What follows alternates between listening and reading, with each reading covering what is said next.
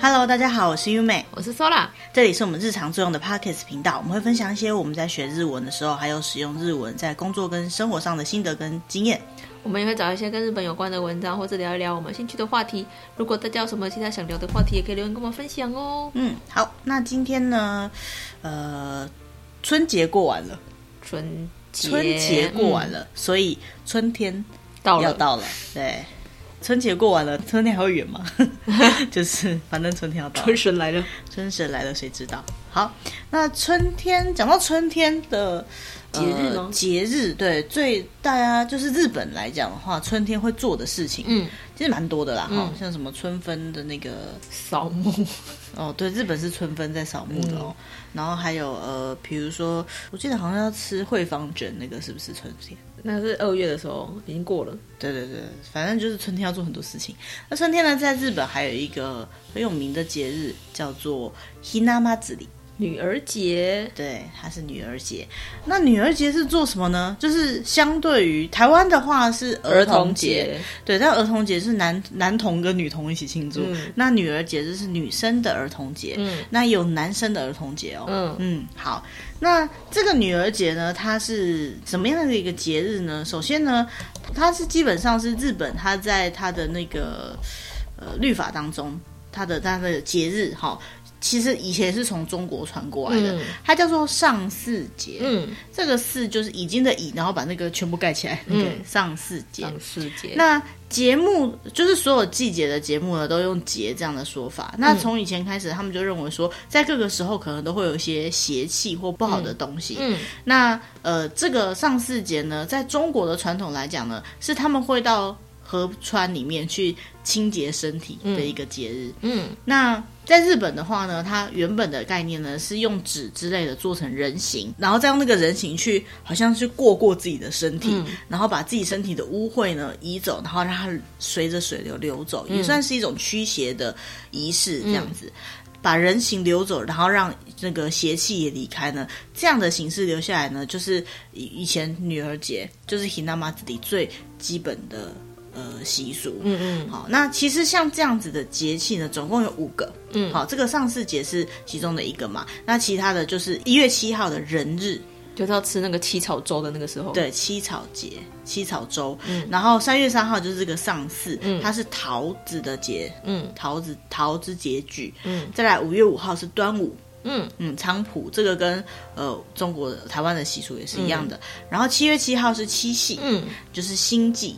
再来呢，那个九月九号是重阳，嗯，好，所以其实听起来，除了一月七号跟三月三号这两个我们比较不熟悉以外，五月五号跟七月七号跟九月九号这个其实我们都知道，对，就是现在还有在过的节日啊。对，好，那ひなまつり这个 hina 就是那个呃，它 有不同的意思啦，好，但是最一开始呢，它有就是其实也有人偶。就是小人偶的这个意思，嗯、小的意思。那再来就是话，它因为是“除”的这个字，所以如果有些人会讲，比如说像小鸡也是叫 hina、嗯、这种小的东西，这样子、嗯、幼小幼小的意思。嗯、好，那呃，刚刚讲说那个正常来讲，它那个 hina 是把它流走的。通常来讲，最以前呢，他们是在就是日本的话，以前是用合力嘛，这个以前有提过了。嗯、那合力的三月的这个三月三号呢，就是以前的 hina まつり的时间，嗯、就是女儿节的时间。那他们在明治的那个时期呢，由这个阳历改成 新历的时候呢，嗯、还是一样。就是在新历的三月三号来进行，嗯，可是呢，还是有一些地方它是采用旧历的，嗯，那它就还是一样用旧历的三月三号，嗯，那新历的话可能就会是四月三号左右的时间，就是比较接近一点的日期，嗯、对对对。那其实，在这个时期，因为是日本正好是桃花盛开的时候，所以我刚刚有提到它又叫做桃之节句，嗯，句是句号的句，哈、嗯，节是呃节日的节，桃之节句。那现在的ひなまつり 大部分在做的事情，女儿节在多分做的事情。都在室内做的，嗯，可是其实以前在农村呢，它这个时候就是正好冬天结束，嗯，春天要来的时候，所以春暖花开。三月三号的时候呢，他会希望小孩子可以到外面去玩，嗯，好，到外面去玩，然后他们就叫做草花比娜，好，就是出去外面玩，嗯，嘿，好，那呃，这个时候呢，他们可能就会做一些便当啊，做一些野外可以吃的料理啊，然后去野餐。嗯，那像这样的习俗呢，在有一些部分地区还是会这么做。嗯，好，那。还有呢，在江户时代那个时候呢，在九九重阳的那个时候呢，会把就是女儿节的那个女儿节我要再拿出来装饰一次。哦，可能就是时代，对，可能就是比较节俭呐，因为毕竟那一组那么贵，都在一年只玩一次而已，就后面再拿来玩一次，也有这样的习俗。就是过什么大节日的时候，总是要装饰一下嘛，所以就把那个女儿节的王国再拿出来装饰一下。对对对，然后还有一些其他地区，它可能在不同的时期会去做庆祝，或者是呃类似女儿节这样的仪式。所以如果说哎有机会，就是到日本的其他地区，然后不是在三月三号，可是你就看到女儿节，不用觉得奇怪，因为这个其实就是它有祝福的意义存在，所以他们可能会在不同的当地的习俗上，会在不同的地时候去办这个女儿节的活动。嗯，好，那讲到女儿节它的历史，它最一开始怎么来的呢？其实呃一样啦，哈，就是众说纷纭。嗯，嘿，对，因为。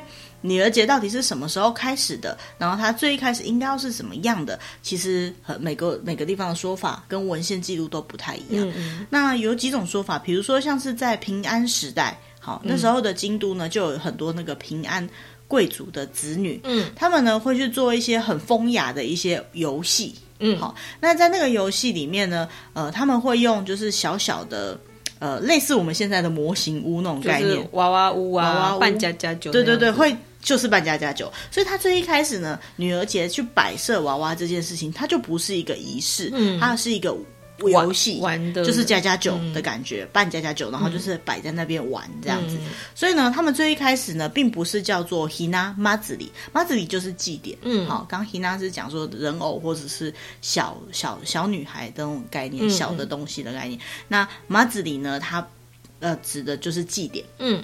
它原本不是祭典的，原本叫做 hina asobi，嗯，就是玩人偶的时候，这样、嗯、玩人偶的这件事情，我觉得翻起来应该是加加酒的感觉，对啊，对，像加加酒啊，对对对。但是呢，呃，另外一方面呢，他们在平安时代就我刚刚讲到的，他们会用纸做成的人偶，然后流、嗯、把它放放水流，放水流，对，放水流。这个说法叫做 nagashi hina，就是呃。人偶放水流的一个活动，嗯，嗯，那呢，这个东西呢，就是在上市的这个节节句这个节日的时候呢，嗯、他们会有一种除秽，嗯，好，呃，驱除不好的事情的这样子的概念。嗯、那呃，所以呢，这个人偶这件事情呢，就变成说有一种驱邪的这种保护的人偶，嗯，有点类似，呃，有点像床母那样子吗？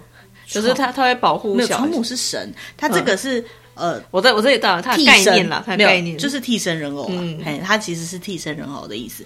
那为什么那个时候会有这样子的习俗呢？是因为当时的医疗科技都不发达，嗯嗯，那所以当时的小朋友，就是小婴儿或小幼儿，他们的死亡率跟现在比起来是很多的。嗯，那小孩子的，在家里死亡，其实都已经不是很稀奇的事情了，嗯，就很常见，所以。父母如果想要希望这个小孩可以健康的成长的话，他们必须要很努力的去保护他，嗯，不能让他生病，不能让他什么，所以就会希望可以摒除一切不好的事情。嗯，那当时呢，他们就会在宝宝的那个床边，小朋友的床边呢，放一个。替身人偶、嗯、就是刚刚讲的那个纸人偶，嗯、放在那边。那他的目的呢，就是除恶。嗯嗯嗯，就是如果有什么不好的事情，就到这个人偶上面吧。嗯嗯，那每一年呢，他们就是把这个吸了一年的人偶呢，吸了一年，对对对，把它吸了一一年的灾灾难的人偶，对对对，然后就把它放水流。嗯，好，那这样子，呃，灾厄就离开了的概概念，这样子。好，那。呃，这样子的习俗呢，在江户时代的女孩子呢，就是因为就是放除了放人偶，他们后来就会拿那个人偶来玩嘛。嗯，这两个东西呢，就把它结合在一起，嗯、一个是玩人偶的习惯，一个是这个呃驱邪的这个习惯，把它结合在一起。嗯、所以呢，就之后呢，就会在女儿节这天开始呢，在全国各地都会有那个装饰女儿节人偶的这个习俗。嗯，好，那嗯。这个其实从什么时期正式的开始？刚刚虽然就听到说平安时代、江户时代这些说法，可是事实上也是众说纷纭，大家都是推测的。好，那这样子的一个习俗呢，再进到江户时代，江户时代如果有听到我们历史那一集的，就知道说江户时代大概是接近清朝左右的时代，嗯，就是已经比较接近现代了，而且它的制作技术已经很发达了。那在制作技术发达的情况下，他们就做出了很多各式各样精致的人偶。如果听到刚刚我讲的话，应该会注意到说，我们刚刚去。水里面放水流的那种人偶，应该就是纸人偶，就是比较简单一点。对，可能用折的或者什么的，颜色也没有很丰富。嗯、可是到江户时代，因为他们工业技术发工艺技术发达，嗯、所以他们就开始做出一些很华丽、很漂亮、很真实的人偶。嗯。而且呢，各个女孩子间，哈、哦，就开始争奇斗艳，就哦，我的人偶比你厉害，有点像是我们小时候比芭比娃娃那种感觉，对，小朋友间的炫富，对，小朋友间的炫富。那这样子的情况下呢，因为有这样子，然后再加上可能有钱人家之间就更会比较，所以做娃娃、做人偶、做 hina ningo 除人形这样子的东西呢，就越做越豪华，越做越厉害。那因为越做越豪华，越做厉越厉害，这么漂亮的东西，你舍得把它放水流吗？不可能，太贵了。对，就舍不得了。所以呢，原本它的目的是你吸了一些不好的东西，你应该要把它放水流掉的。那、嗯、你现在也舍不得了，所以就变成装饰品了。嗯，所以从这个时候开始呢，这个除人偶这个娃娃呢，就开始变成是摆在那边看漂亮的东西，哈、嗯嗯，就开始变成这种风格。但是呢，以前有说到，就是说这个人偶基本上是你的小孩子的代替，就是替身。嗯，那既然是这样子的替身的话呢，如果你在这个女儿节过完之后，你不马上把这个人偶收起来的话，嗯，好，那呃，原本他应该帮你挡灾挡恶的那个人偶，他还继续在家里面的话，有可能会造成女生嫁不出去，嗯。嗯，或者是有不好的事情发生。嗯、好，那因为我们并没有把恶那个那个灾恶的东西留掉，所以我们就把它收起来藏好就对了，不要、嗯、不要出现在家里面，不要再把它放出来，对，不要把它放出来。好，所以就会有这样子的说法，嗯。好，那再来呢？就是我们刚刚讲说，在江户时代呢，这个东西越做越厉害了。嗯，所以呢，他们就不只是做以前那种比较传统式的那种小玩偶，他可能还有站着的，嗯，女儿节娃娃，甚至是坐着的，嗯，但是雕的很漂亮的女儿节娃娃。嗯，然后衣服也会做的很漂亮，然后可能还会做男女一对的，嗯，好，或者是说，呃，会有各种不同的形式的这样子的东西。嗯、那呃，把它摆饰的样子呢，就越来越像祭坛。喜欢的东西会把它摆成祭坛，可以理解。哈、哦，就是越摆越多。那其实对于就是呃五家子女或者是身份比较高的女性呢，她拥有多少女儿节娃娃，就就代表说这个家人多疼她，嗯、所以她有点像是嫁妆的意义了，嗯、可以把它算成是你家的财产之一，嗯，好、哦，这么。大这么盛大的一座东西，其实也表示她的身份的啦。对，就是就是家里面能够为这个女孩子投入这么多的东西嘛。嗯、那在时代的眼镜之下呢，人偶就变成越来越精巧。它从原本只是可能纸人偶，到后来它就会穿那个十二单，十二单是日本的一种。呃，和服的装束，对对，可能穿十二单叫做元禄厨，还有比较大一点的叫做祥宝厨之类的，嗯，那就越做越精细，甚至会有那个贴金金箔的屏风去做装饰，就越来越豪华。可是呢，因为太过于豪华的关系呢，所以在祥宝年间，那时候江户幕府呢，他有提出一个简约政策。嗯，这个简约政策之前我们在讲寿司的那一集其实有讲到，嗯、那时候说啊，因为简约政策，所以不可以吃太多的菜，不可以吃太多，所以他们才会想说把菜全部都拌在一起。嗯，变成五目，对不对？嗯、好，那这个时候也是一样，就是江户幕府呢，他就说你不可以做这么豪华的东西，这些东西打奢，嗯，对，打奢政策，禁奢令，禁奢令。他就说呢，不可以用这种大型的人偶，甚至呢，他有规定哦，他的那个娃娃必须要是八寸以下，然后他那些娃娃的那些道具呢，都不可以用一些很。精细的一些绘画，它叫做石绘，是一种绘画方式，嗯、不可以这样子做，这样做的东西都不可以摆这样。嗯，好，那上有政策，下有对策，怎么对策呢？就因为这样子的关系，那既然不能做大的，我们就做小的吧。但是还是很精细，对，所以他们就把小的人口越做越精细，越做越精细，他们叫做戒指出，戒指就是小小小的东西，嗯、东西对，就是戒指出，就做出极精细，只有几公分大的，非常漂亮的。女儿节娃娃，嗯嗯，嘿，所以以后如果有机会到日本去，其实可以看得到日本有很多就是女儿节娃娃的形态跟种类都不一样，嗯、里面摆的内容也会差很多。尤其是你在女儿节附近的时候，如果去日本玩的话，他们有一些会装饰在那个户外，它就是会弄得很很漂亮的那种女儿节娃娃娃的那个装饰，然后也是那段时间附近就开始会有那个ひな祭り的那个祭典的一些一些活动嘛，嗯、所以。 就是大家都可以去参与这件事。嗯嗯嗯。那这样子的女儿节娃娃呢，继续演进下去，到江户时代的后期呢，他们就做出一种叫做有职厨，有职就是有职位的意思。嗯。也就是说呢，他已经可以看得出来这个娃娃他是做什么工作的。嗯嗯。因为呢，他们这个女儿节娃娃到最后越来越演进，就好像是在。宫廷宫里面的样子，嗯、所以宫廷里面呢就会有各式各样的不同的工作的人，嗯，不同的官职啊，或者是美女官这样子。对，嗯，那他们呢就会让这些女儿节娃娃会穿上那个平安时代的那种装束，嗯嗯，然后呢把它摆在上面。那平安时代的装束呢，它里面可能就会有像是宫女啊，或者是一些其他的不同的最上面娃娃的个性，最上面就是那个天皇跟皇后，嗯。其实，在各个地方哈，他们有不同形态的那个白法。好，那但是第一层一定都是天皇跟皇后。对对对对，因为最高的位置嘛。嗯、那它有有的比较常见的，然后最正式的哈，就是七段，它有七层。好、嗯，然后这个七层的女儿节娃娃呢，最上面的这两位呢，就是天皇陛下跟皇后，刚刚有讲到了。嗯、那接下来呢，就是。会有那个三个宫女，嗯，对，然后这三个宫女就是三个侍女，就对了。嗯、那他们要拿三样东西，从右边开始是拿长柄勺，然后一种叫三方的东西，一个不知道一个平面的东西，这样一个很像书吧？怎么讲？很像一个放东西的一个盒子这样子。对对对，然后再来是一个，这个是钳子吗？还是不知道哎？对，嗯。反正就是一个工具，就他们要拿这三种工具，嗯嗯，然后再来三层宫三个宫女的下面那一层呢，会放五个。五个，它叫杂子。就是口勾尼巴亚西，杂子就是演演奏者，嗯、就是演演奏乐的人，有的乐团，就对？乐团。然后他奏的乐是那个能乐，就是日本传统的那个传统的音乐。对，所以能乐的演奏，然后五个他是男男生，好，然后他就是可能会有就是拿摇摇，应该是一种乐器，乐器，然后笛子、小鼓、大鼓跟太鼓的的的五个人。然后这五个人下面呢，会有随臣，那随臣呢通常就是会有两位，他会在左边跟右边。好，那他是最主要是要保护他们用的。嗯，好，那这个左边呢就是呃。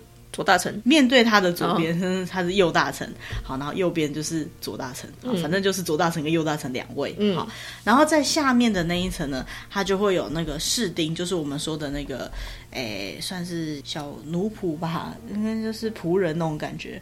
嗯，帮忙的那个。嗯打杂的，杂的人，那打杂的人呢？他们也会就会拿，比如说拿那个扫扫把、扫把、扫帚、扫帚，然后拿那个外面在扫那个树叶的那个熊手之类的，这样子。耙子，对对对。那或者是如果在外面，还有可能是拿。就是他，他如果是跟着出去的，然后可能是帮你撑伞的，所以就会拿伞啊什么之类的。嗯、那如果继续增加更多的段数，他就会有更多其他的角色出现。嗯、哦，那基本上就是在演示，就是一个皇宫里面会有什么样的一些，就是人物出现这样。对啊，当然就是如果你要越豪华的话，你当然段数就越高，你要摆的东西就越多。嗯，没错。你除了刚刚那些以外，他还会摆一些就是。呃，除了人物以外，它也会摆很多的用品。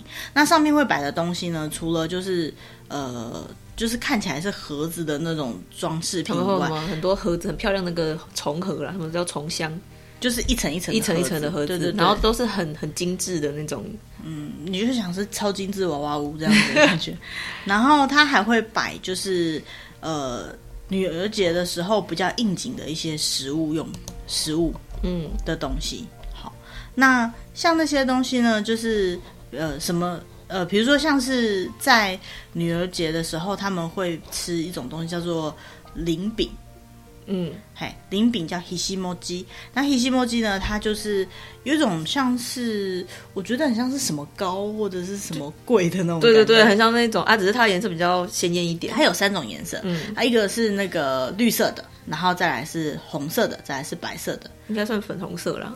嗯，对，pink 粉红色，嗯嗯嗯嗯，它这个三种就是东西，它各有三种不同的意义。嗯，首先就是菱形的意思呢，是代表菱形的果实的意思，然后也有。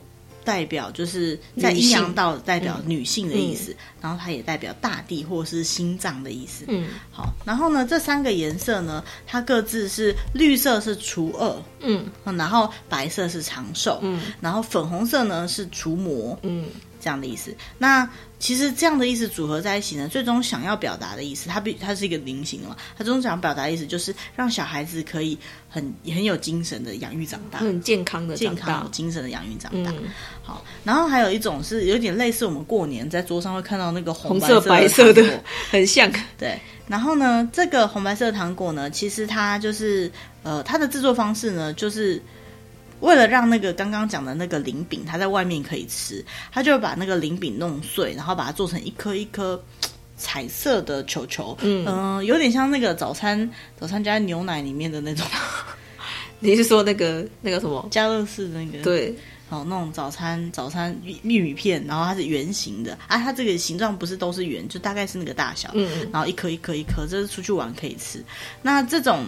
这样子的，就是阿拉蕾，阿拉蕾其实就是炸的米果那种感觉。哦，对对对对。然后像这种东西呢，就是小点心那样的东西。对对对。然后，但我们刚刚讲说，他是把那个刚刚讲的那个菱饼做成，拿那个菱饼做的，可是它可能会做出各种不同的颜色，比如说白色、黄色，然后粉红色跟绿色。嗯。这个颜色就代表四季，这样子。嘿，对，像这样子的东西。那还有就是。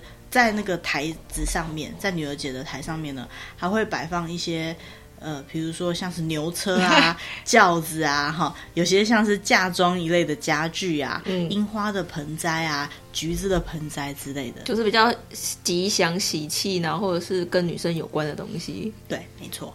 好，那一般来讲呢，如果你要摆一个正式的，就是比较完整一点的女儿节娃娃，它需要十七个娃娃。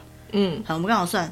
就是天皇天后两位嘛，嗯，然后再来三个宫女，嗯，五个乐乐队，嗯，然后两个随从，嗯，三个仆人，这样子，它就是基本，对，基本这样子是十五个娃娃。那我们有看到就是更不用那么多层，比如说三层就好，三层的话就是五个天皇天后跟看上面可能三个宫女，嗯，好，所以呢，日本人认为七。就是奇数，嗯，奇数就是吉祥的数字，嗯，所以基本上就一定要是单数的这样子。嗯，所以呢，就是现在像是一些，比如说游戏中有看到，或者说其他东西的话，它大概就会是比较少一点的那种白发，这样子。嗯，讲完这个白法之后呢，就要讲说，在这个时候呢，他们会。他们就是会把它拿出来放嘛，那通常就是女儿节前，他们就会开始摆设。嗯，那有一种特殊的说法呢，是它一定要在三月三号之前的一两个星期里面的吉日，还要看日子做。对，他们也是看日子的，对，看日子做。但是呢，他就相信说，他们一定要在三月三号之前的过完的那那赶快就要把那个人快收起来，不能一直放着放放过年。对，不能一直放，因为他觉得呢，如果说不赶快放的话呢，他就有可能。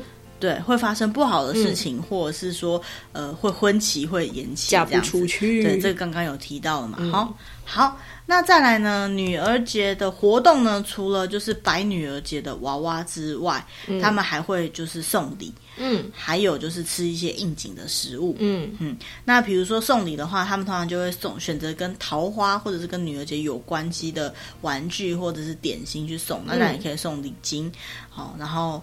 就是日本很喜欢送礼啊，所以基本上就是都都会有。那现在的话有照片，所以有可能就是他会在回礼的时候附上就是那个小朋友跟女儿节的真心娃娃合照的可爱的照片之类。嗯，嘿，对，好，那接下来呢就是。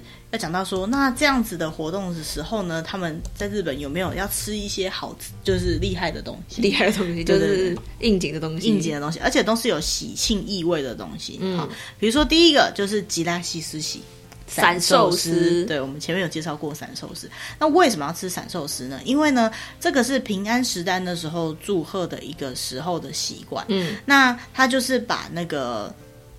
呃，拿来寿司，我们前面有讲那个熟成寿司，嗯、熟成寿司就是把鱼跟饭压在一起，然后稍微发酵过后的寿司。嗯，然后它会在女儿节的时候呢也可以吃，而且它为了要让它看起来很丰富，所以它呢就是不是把它压在一起，只是压扁扁，它就是散散的放很多不同颜色的配料，然后看起来就很喜气。嗯，然后当然呢，这上面吃的东西呢就有一种特殊的意义存在，嗯、比如说像之前有讲到那个虾子，好，虾子叫。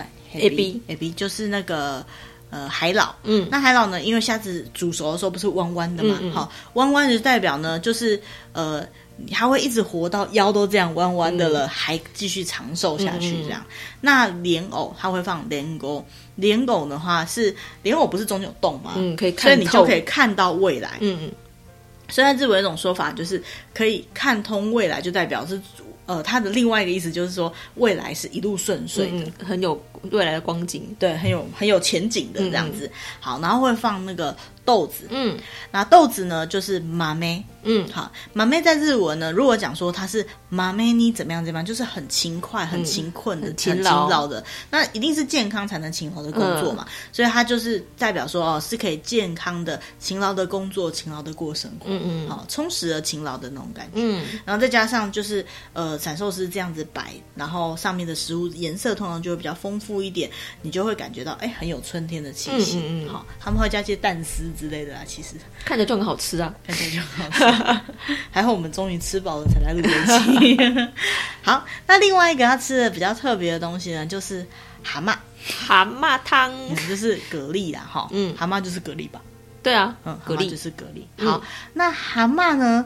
嗯，以前呢，这种两两个壳的，两片两片的壳，不要跟我讲吃鲍鱼之类的，它这一一片的那不算哈，两片壳的那一种，那种蛤蜊呢，它本来就有お姫様，也就是公主的意思。以前这种两片壳的贝壳，它就有公主的意思。嗯，然后呢，再加上呢，这个两片的壳呢，其实它只有同一个贝壳的两片壳可以刚刚好合在一起，很好密合。对，没有其他的两片两那个贝壳的两片壳可以跟别人搭的。嗯，啊，就是一定是这两个才可以刚刚好合在一起。嗯嗯。所以呢，用这件事情呢来代表说，他以后会遇到就是呃。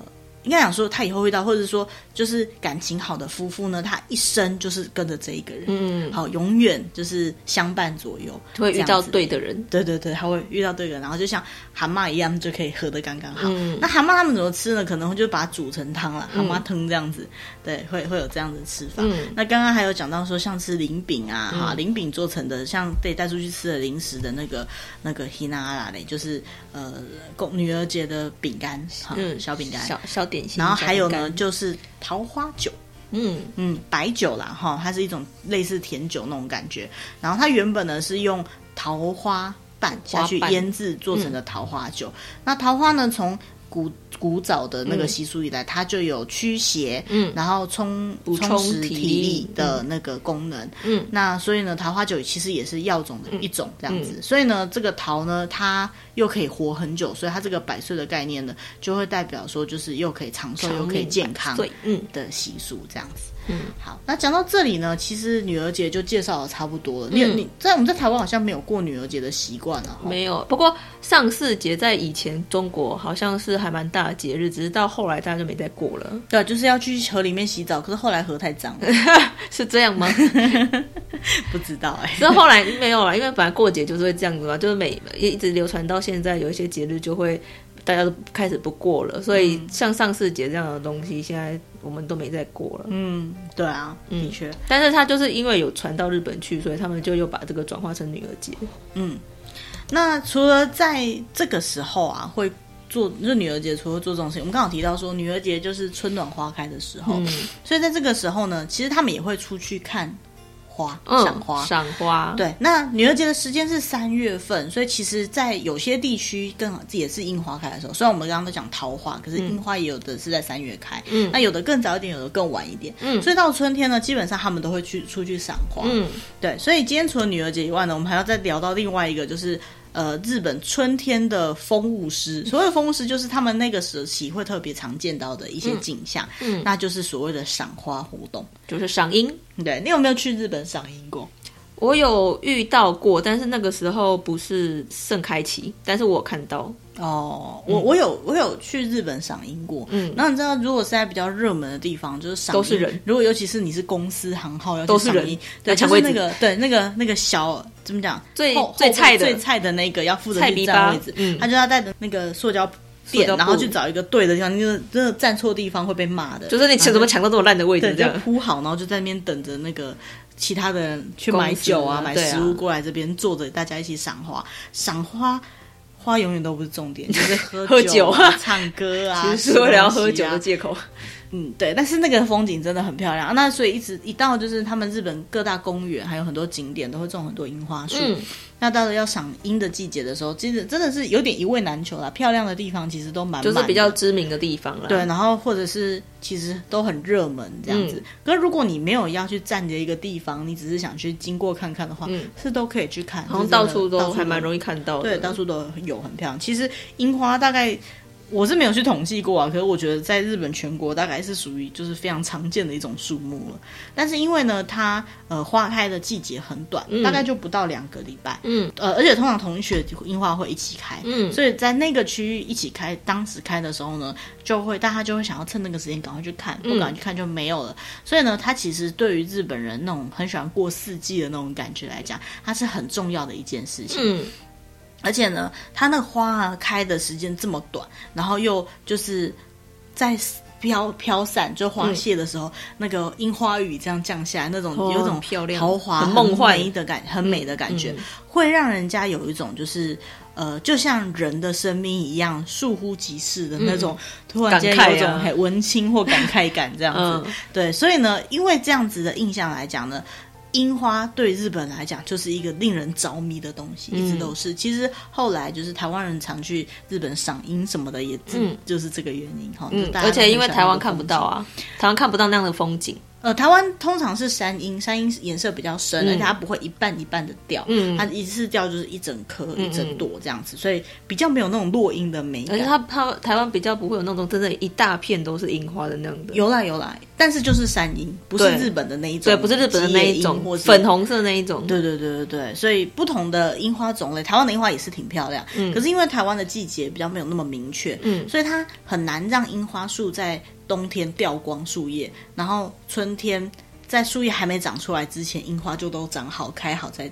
然后树叶才长出来，嗯、所以就很容易产生台湾的樱花，很漂亮是没错。可是有点可惜的是，有时候你会发现，就是它中间夹杂的树叶就没有那么漂亮。有时候它也不会一次都全开这样子。对对对，因为不够，就没办法刚好那么冷。嗯、所以如果哪一年的冬天有一个很明显的冷，然后就入春的话，哇，那那一年的台湾的樱花也是会很漂亮。只是说樱花的花种不一样，毕竟日本是呃算是比较冷的地方，而且它的花种非常的多。对，台湾要看到漂亮樱花，就是要到山上。去，嗯，对啊，也没种到那么多啦，因为日本是刻意在繁殖这样子。嗯、好，那再讲到说关于看樱花这件事情呢，其实呃，在日本已经有一种看出心得来的感觉。对，他们每一年呢都会去进行樱花的开花预测。嗯，它在开花期是从二月到四，因为日本是一个长长的国家嘛，嗯、所以从北到南一定是先从南部开始开，南部开始看，因为。变暖开始开，变暖开始开，所以呃，可能最南边它二月就开始开了，然后北海道可能到四月，甚至有的我曾经看过五月还在开樱花的。哦，对，就是越越来越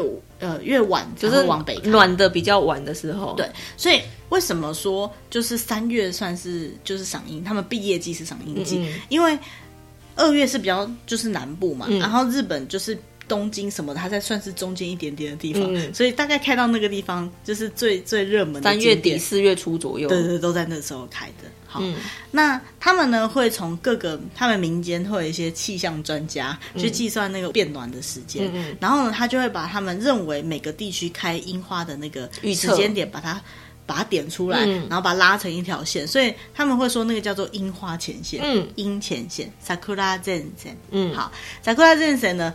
看就可以看得出来说哪个时期在哪里会看到适合的樱花，就是会看到盛开的樱花，对，会看到盛盛开樱花。嗯、然后所以呢，因为日本的每个年度，嗯，其实是从四月一号开始，嗯，好，四月一号到隔年的三月底为一个年度，嗯、所以三月底呢，正好就是每一个年度的结束，不管是公司行号或者是企业。嗯呃呃，企业的那个会计年度，嗯，然后或者是那个开学开学学校的话呢，嗯、它就会特别容易在那个时候会有毕业典礼、送别会的那种时候。嗯、那有些地方可能更好就是年度刚开始的入学典礼，然后那个开也算开工吗？好，实业式欢迎会这样子。嗯、因为日本的那个招募也通常都是这个时候开始。入除了入学以外，进公司进公司，对对，就是刚一一毕业就进公司这样子嘛，所以大概就那个时候。对，所以因为有送别，有些地区是送别的时期，有些地区是迎新的时期，不管是怎么样呢，都刚好是在这个樱花盛开的时期。所以对于日本人来讲，樱花盛开，除了一年的新的开始以外，就有一种新的开始跟对跟过去告别的一种习惯。那有再加上这些庆祝的宴会，通常都在这个时候，所以他们很常会约。就是在樱花树下去做这样的庆典，嗯、好，所以这样子，这个这个樱花为什么对他们来讲这么特殊的感情？其实，在这个时间点也是很可以理解的。好，那因为他们太喜欢樱花了，所以呢，就会希望说晚上如果也可以看到樱花，那多好。嗯，可是问题是樱花那个颜色，然后再加上，就算你打灯，嗯、一般的灯你也感觉还不太出来。嗯，所以他们呢，就在近近好几十年来啊，哈，就开始呢，在各个就是樱花赏樱的名。点，嗯，有名的景点上面呢，它就会打起那种对上打的那一种印花的灯，嗯，嗯，那这个灯有时候会打奇怪的颜色，比如说什么呃桃红色啊、蓝色啊、绿色啊、紫色啊这样子，嗯、啊，反正就是把它打的亮亮的这样，嗯、然后呃这个东西就叫做夜莺，嗯，好，有在可啦。好，那呢？比如说像是上野公园、靖国神社、嗯、这些，其实我们应该都听过的景点。上野公园我去过，那个就是刚好去的时候有看到樱花开，它真的是一整片的。哦，我也有看过，嗯，嗯，那还蛮漂亮的。嗯，那呃，像这些地方呢，它本来就是赏樱的名所，就是有名的地方。嗯，所以呢，它就是去装装装饰那个灯，然后还有就是像是东京国立博物馆，嗯，哦，它一般呢就没有在开放晚上的。的的的地方，你看他平时晚上没公没开放，对对对，或者像什么六亿元啊，其他就是一些呃。庄园就是他们的庭园式的那个景点，嗯、晚上通常不会开。可是他在那个时期呢，他就是会特别，他们叫 light up，就是点灯，他、嗯、会特别晚上点灯，然后开放夜间特别的观赏这样子。那除了在樱花的时候呢，秋天的枫叶的时期也会有，枫叶时期也会有机会看到这样子的活动。嗯，对，只是我个人是觉得，就是去那边就是看夜晚点灯的感觉，嗯，跟那个樱花好像就没有什么太大关系，因为毕竟那个点灯也看不太清楚。对啦，但是就是他们可能会想说，因为他们真的太喜欢樱花了，嗯、所以就是能够多看什么什么时候的樱花都想要看到。对，就像我很其实我很喜欢枫叶，嗯，所以我也是觉得，哎，就算是那样子，我也想去看枫叶。对啊，其实这个特别的风情啦。如果说你很喜欢某一些景点，你其实不会有机会看到晚上的，因为他们的习惯上。天黑就是大概六点左右就关门，都关门了。嗯、但是晚上竟然还有景点可以散步，这个对于习惯夜生活的台湾人觉得没什么。嗯，可是对于就是其实没有什么这样习惯的日本来讲，那就算是一种特别的活动。对啊，而且有可能他们是白天没有空去嘛，所以晚晚上有开放的话，就是也还蛮不错的。但是晚上就不会去坐在那边喝酒，说在那个风景还蛮怪的。就是晚对啦，但是就是去 赏赏观赏它的那个漂亮的样子，季节感。对啊，对。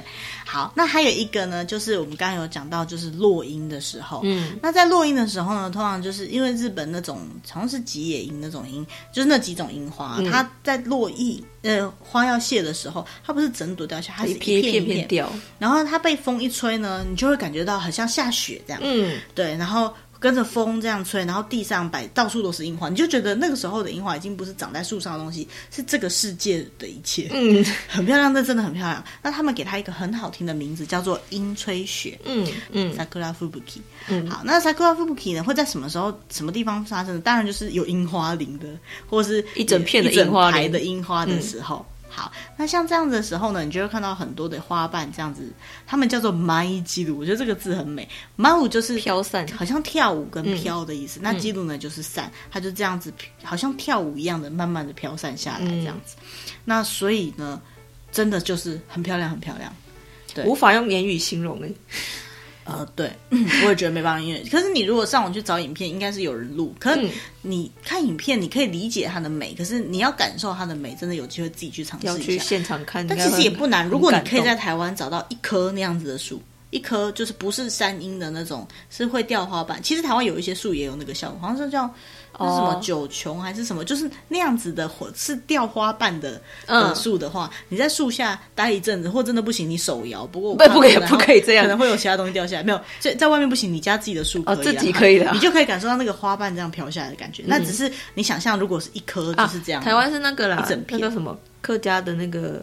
哦，油桐油桐花。哦，有，可是油桐花比较大，对，但是它也好像也会有那样的效果，有有有有，那个也很漂亮。可是樱花就是很细，嗯，那很细，所以风一吹，你会感觉就是真的就是樱吹雪的那种感觉，就是因为因为它它可能花瓣更小嘛，所以它更轻，所以看起来就真的很像雪那样子，真的很漂亮。有机会一定要去看看，嗯，去感受一下。不过哈，这个等下再讲好了，就是关于看樱花这件事情 也是颇有心得。对，好，那在这个樱吹雪结束之后呢，基本上他们。会用一种很特殊的名字叫它，叫做夜莺。夜是叶子的夜，刚刚的夜莺是夜晚的夜，夜晚的夜，现在的夜莺是叶子的叶，就是其实就剩叶子的，就是绿绿的樱花树。对，就是叶。为什么绿色的樱花树？对，它是樱花树没错啊。那它就是已经不是我们人长出叶子出来了。对，所以那之后其实就是没有了啦。可是我觉得很有趣的是，就是不是樱樱花季的时候，你好像不会发现它是樱花树哦。皮呀，你你不会去看树皮吗？就是你不会突然意识到它是樱花哦，因为它如果都是绿绿的话，一整片都这样子绿绿的话，你就会觉得它只是一般的行道树这样子。哦，有可能，有可能。嗯、对，如果没有特别去观察，或者是对自然界没那么有概念的，的时候，对对对。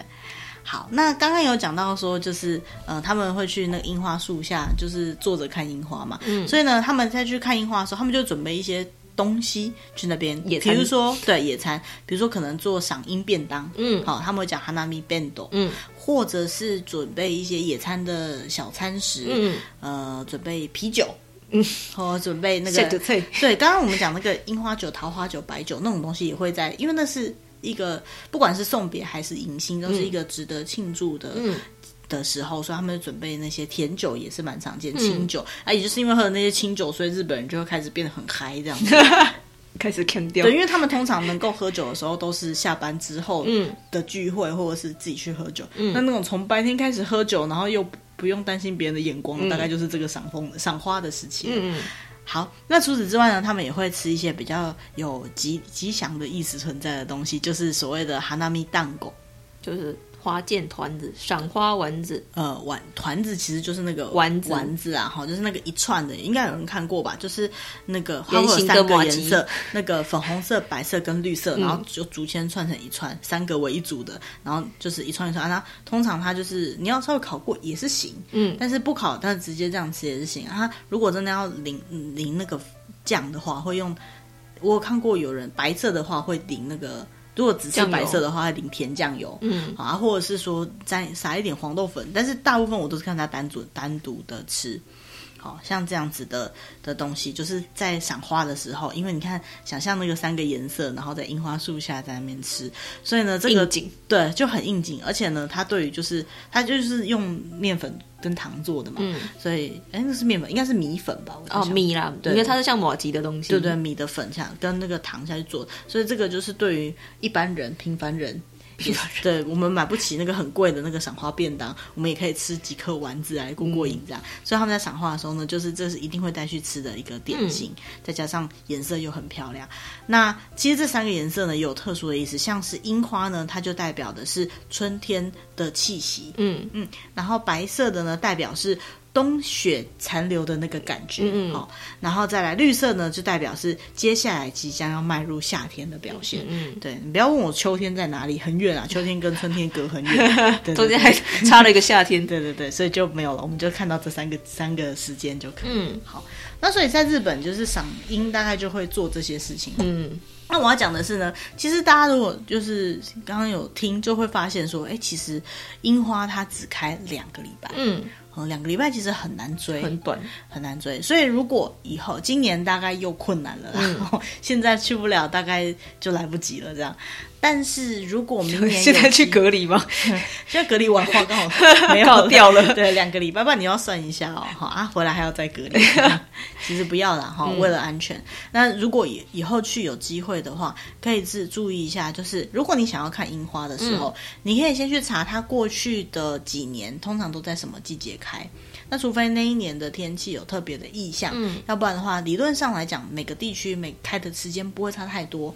那你尽量不要，呃，如果你不想要扑空的话，尽量不要去抓满呃，就是满开的目的可能不是满开，就是它有开或者是落阴，我觉得都是不错。或者是在那那那附近的时间多少都可以看到一些。对对对。那如果你的那个实力经济实力比较丰富的话，嗯，好，建议可以。你们如果自己开车，那我觉得又也是挺方便的一种模式。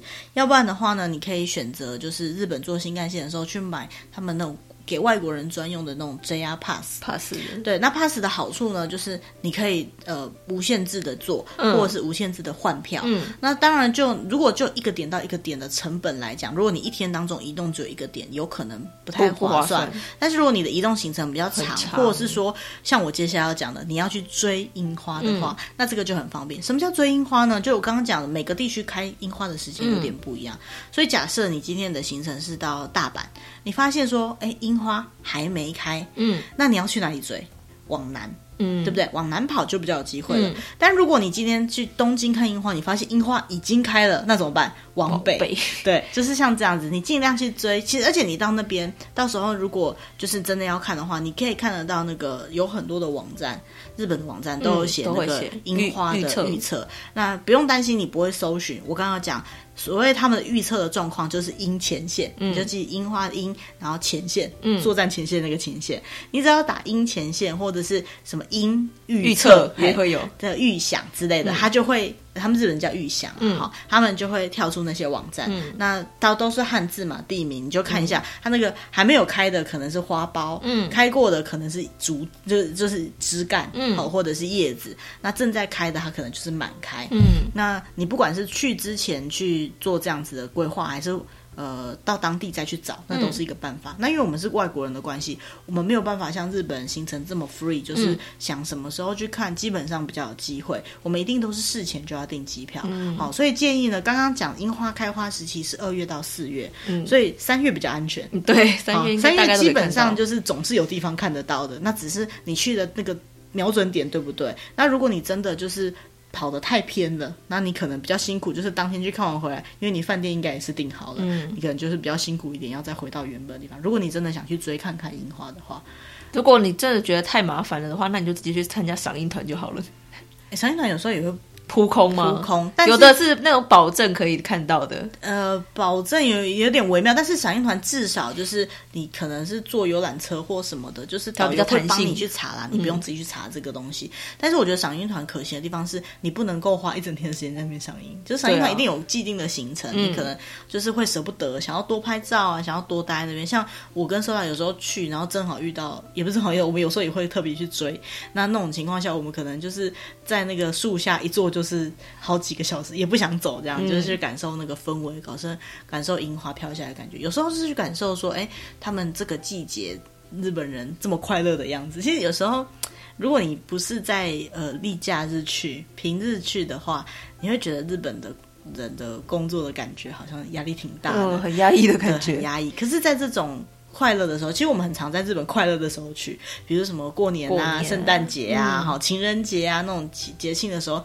你就觉得啊，他们就看着他们这么开心，或者是暑假的时候啊，对对对，就比较快乐的时候这样子。嗯、所以樱花的这个时间真的是很推荐大家可以去看看。嗯、那它也是就是春天会做的事情，跟我们刚刚前面讲的这个女儿节的部分，好也算是都是日本春天蛮常见的嗯的活动这样子。嗯、好，那其实呃春天还应该还有一些其他还有什么东西啊？嗯。竹笋吗？看 竹笋，竹笋好像是夏天的印象哈。哎，或者是春笋，也有冬笋呢，当笋呢？对，也是啊。那还有什么春天？我的感觉春天还是花。对啊，就是就是开花的季节啊，嗯，春暖花开的季节。对啊，所以就是日本很重视这种氛围的，所以像是很多食物类的东西，他们也会就是找一些比较符合春天的风格的东西，嗯，来来。吃这样子，嗯嗯，对，好，那哎，有机会好想要再 再去，去日本吗？去看樱花哦，就想到那个那个春春天的那个樱花盛开的那种样子，嗯，很漂亮哎。嗯、虽然说我们还没有亲眼看过了，你没有看过青樱花盛开的样子吗？嗯，我没有在真正的樱花季的时候去过。哦，对，因为那时候比较贵，嗯，而且人也很多。哦，对，也是啊，我、嗯、我是。我是我好像是啊，我是在日本住的时候，对啊，刚好遇到，对，所以我跟我朋友就是真的就是那时候才刚搬过去，然后很忙要整理东西，可是坚持还要抽空去看樱花，赶快去看就没了。对啊，有机会啊，不过真的是那个时期人很多啦。嗯，看日本自己人也很多啊，台湾去观光，各国去观光的旅观光客也是超级多。嗯，今年应该很少，所以我们也去不了，就是。他们有没有开个开放个线上赏樱啊？那那你想看吗？我觉得 我觉得还好，就没有特别。好，那呃，今天的主题大概到这里了。嗯，那呃，我们会定期上传一些新的集数，还有找一些像这样子比较。呃，有趣或者是旅游啊，比较好玩的话题这样子。嗯、那如果你喜欢我们的主题呢，欢迎按赞、订阅、分享，嗯，或者是告诉你身边可能会对这个有兴趣的朋友，嗯。那如果你对我们的主题呢，还有什么其他的建议，或者是想要听到什么样的内容，也欢迎跟我们说，嗯、我们会认真的去呃做作业，嗯、找找来跟大家分享这样子。嗯、好，那今天就到这边，谢谢大家，嗯、拜拜，拜拜。